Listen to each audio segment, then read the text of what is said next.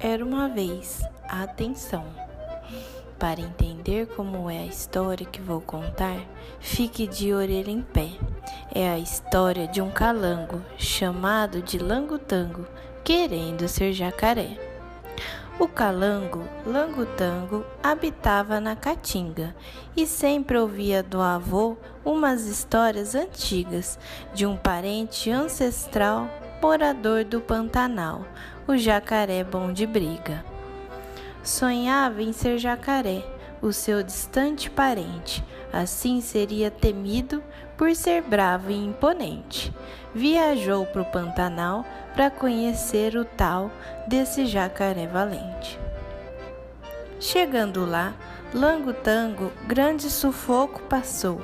Acostumado por aqui, adaptado ao calor, lá sentiu um grande frio.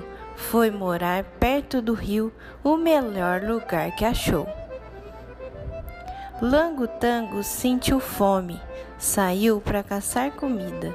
Encontrou-se com uma cobra mal encarada e comprida.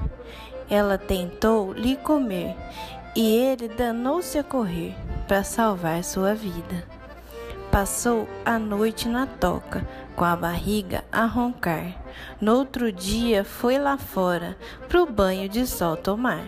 Mas quando ele saiu, a chuva logo caiu e ele teve que voltar. Com fome, medo e com frio, já estava sem ação. Enfim, viu o jacaré teve mais decepção. Com uma bocarra daquelas e os pássaros brincando nela, não quis mais ser ele, não. Então já se preparava para o sertão voltar. Encontrou a capivara. Disse: Bom dia, preá. Então ela perguntou: Esquisito, por favor, tá querendo me xingar? Olhando com um jeito estranho, foi falando bem assim: Tu é de uma espécie nova que veio viver aqui? Você fica muito grande? Com a cabeça, ele responde, sobe e baixa e diz que sim. Lango Tango só mentiu para poder lhe amedrontar. A capivara logo disse: Pois então vou lhe pegar. Vou dar fim em você antes de você crescer e querer me devorar. Tentou pegar Langotango e ele, para se salvar, correu logo em disparada, daqui para ali para acolá.